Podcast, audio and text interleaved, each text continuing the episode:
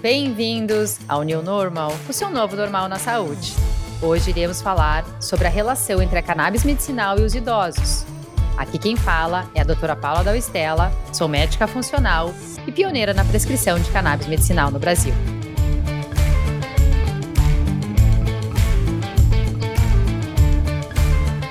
Então, o New Normal traz a mensagem do novo normal na saúde, uma nova realidade na quebra de paradigmas, na nova forma de entendermos o corpo humano e seus processos fisiológicos e o quanto os nossos hábitos se relacionam com as nossas doenças, para podermos ser o protagonista da nossa própria história.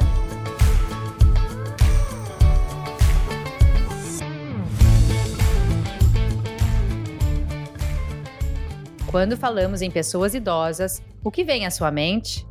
Aquela pessoa debilitada ou uma pessoa com mais experiência e que continua exercendo as suas funções dentro da sociedade?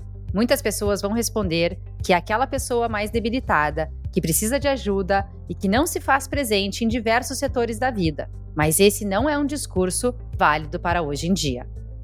Anualmente, a expectativa de vida é ampliada Estima-se que até 2060 existam mais idosos do que jovens no país, o que evidencia a importância do envelhecimento ativo e saudável, uma vez que os indivíduos deverão trabalhar até idades mais avançadas. Esse envelhecimento ativo está ligado ao bem-estar físico, mental e social e também com as fases anteriores de sua vida. Assim como no nosso corpo tudo é interligado, na nossa vida também é. Além de fatores genéticos, é necessário identificar fatores ambientais e sociais em que a pessoa vive, incluindo suas casas, bairros e comunidades, bem como suas características pessoais, como sexo, etnia ou status socioeconômico. Tudo reflete na maioridade.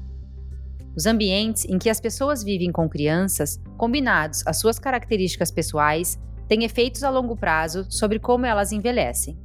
Manter uma vida saudável ao longo dos anos, o que engloba hábitos alimentares, atividade física e cuidados com a mente e com o corpo, combinado ao fato de evitar o uso de substâncias nocivas à saúde, como o excesso de medicamentos, por exemplo, contribui para reduzir o risco de doenças crônicas não transmissíveis e melhora a capacidade física e mental. O envelhecimento ativo é crucial para a saúde do idoso e principalmente para a saúde mental, que pode ser afetada com o avanço da idade. A pessoa que participa de ações voluntárias, frequenta rituais religiosos, cuida da casa, viaja, encontra com amigos periodicamente, é mentalmente ativa e passa a sofrer menos com problemas relacionados a essas perdas funcionais. A manutenção da independência é essencial para manter a qualidade de vida. A Organização Mundial de Saúde até criou um acordo de estratégia global e planos de ação sobre o envelhecimento e a saúde, indo em direção à tendência mundial do avanço da expectativa de vida e, consequentemente, tudo que se relaciona a essa faixa etária. Agora que entendemos que o envelhecimento ativo e funcional tem o potencial de aumentar consideravelmente a qualidade de vida e quais são as iniciativas que precisam ser tomadas para que isso aconteça e como as nossas escolhas no decorrer da vida refletem na maioridade, principalmente nos últimos 10 anos da sua vida, quando você mais vai precisar de saúde. Então, vamos falar sobre os benefícios que a cannabis medicinal pode trazer para os idosos. Sim, a cannabis é droga de velho. Muitos pensam que os idosos têm preconceito com a cannabis. Algumas vezes isso é real, reflexo da falta de conhecimento e informação. Mas em outras situações, muitos deles já a usaram de maneira recreativa em algum momento da vida. Pensando no uso medicinal da cannabis, esse consumo pode melhorar a qualidade de vida dos idosos, por inúmeros motivos. E é sobre isso que eu quero conversar com vocês. Diversos estudos mostraram uma forte associação positiva ao uso da cannabis nas pessoas mais velhas, apresentando redução de dores crônicas e melhorias em scores relacionados à qualidade de vida. Com o passar da idade, muitas situações acabam surgindo, como problemas relacionados ao sono, disposição, osteoporose, doenças como artrite reumatoide, dores na coluna e das mais variadas etiologias, problemas gastrointestinais, além de câncer e doenças neurodegenerativas. O canabidiol, conhecido como CBD, um dos princípios ativos da cannabis, que não altera a percepção da realidade e, portanto, tem menos efeitos colaterais, tem obtido resultados interessantes nessa população.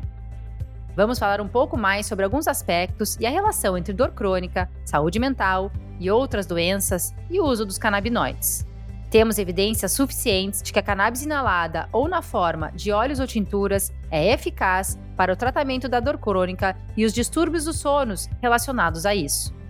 A cannabis pode ajudar de forma considerável no tratamento de dores crônicas que incluem componentes periféricos ou centrais, como na neuropatia diabética, neuralgia pós-herpética, síndrome de dor regional complexa, lesão de medula espinhal, dor neuropática, esclerose múltipla ou doença do disco cervical. Os canabinoides são considerados eficazes para reduzir a inflamação e, portanto, são analgésicos. E sua aplicação oral, inalada ou tópica pode ser realizada dependendo da preferência do paciente e da sua indicação clínica. Outro aspecto em que a cannabis pode ser utilizada para benefício do idoso é na depressão e ansiedade, e, respectivamente, na melhora do sono, que é uma reclamação constante a partir de uma certa idade, onde as noites de sono passam a ser menores ou de má qualidade, assim como múltiplos despertares durante a madrugada. O canabidiol apresenta ótimos resultados para a saúde mental, pelo seu poder anti-inflamatório e antioxidante, ajudando no combate de diversas doenças que estão relacionadas ao cérebro, como nas doenças neurodegenerativas e autoimunes, sem deixar de falar do seu potente efeito ansiolítico e antidepressivo. A osteoporose é uma doença que atinge cerca de 200 milhões de pessoas no mundo. Segundo a OMS, a maior incidência de casos é em pessoas com mais de 50 anos de idade, sendo que 30% das mulheres apresentam a doença e 10% dos homens. Apesar de não prescrito no Brasil para casos de osteoporose, o canabidiol está sendo estudado para essa finalidade. Destaca-se que o CBD estimula os receptores endocannabinoides, consequentemente auxiliando no aumento da taxa de regeneração de tecido ósseo e, portanto, aumentando a densidade e a massa óssea. Outra doença relacionada às articulações e muito comum nessa faixa etária é a artrite, onde ocorre a inflamação das articulações de algumas partes do corpo e o CBD pode ajudar com as suas propriedades antioxidantes, imunomodulatórias, anti-inflamatórias e analgésicas, e os resultados são extremamente promissores. A cannabis medicinal também está associada ao tratamento de doenças neurodegenerativas que ocorre pela redução ou morte dos neurônios, que não conseguem ser substituídos em razão dessa degeneração e inflamação progressiva. E a consequência disso são problemas de movimento, as ataxias ou da função mental, as demências. Os canabinoides possuem potencial ação neuroprotetora e antioxidante, ansiolítica e anti-inflamatória.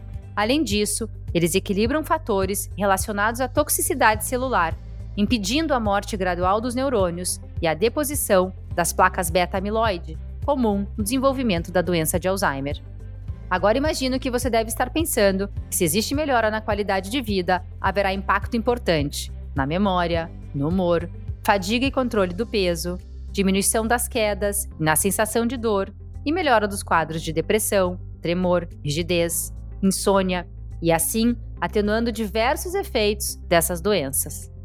A longo prazo, o uso dos canabinoides nessa faixa etária pode atenuar os déficits motores, cognitivos e sociais e melhorar de forma importante a qualidade de vida. Vale lembrar que os povos mais longevos e saudáveis do mundo mantêm hábitos importantes que vão além da alimentação e da atividade física.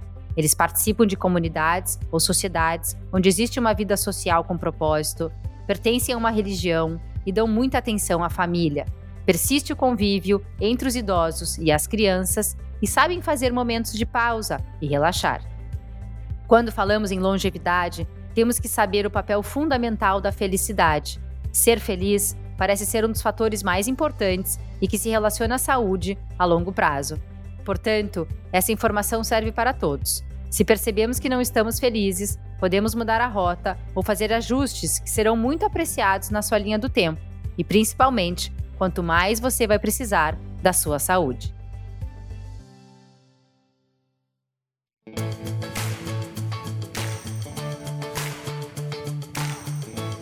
Então, o New Normal fica por aqui.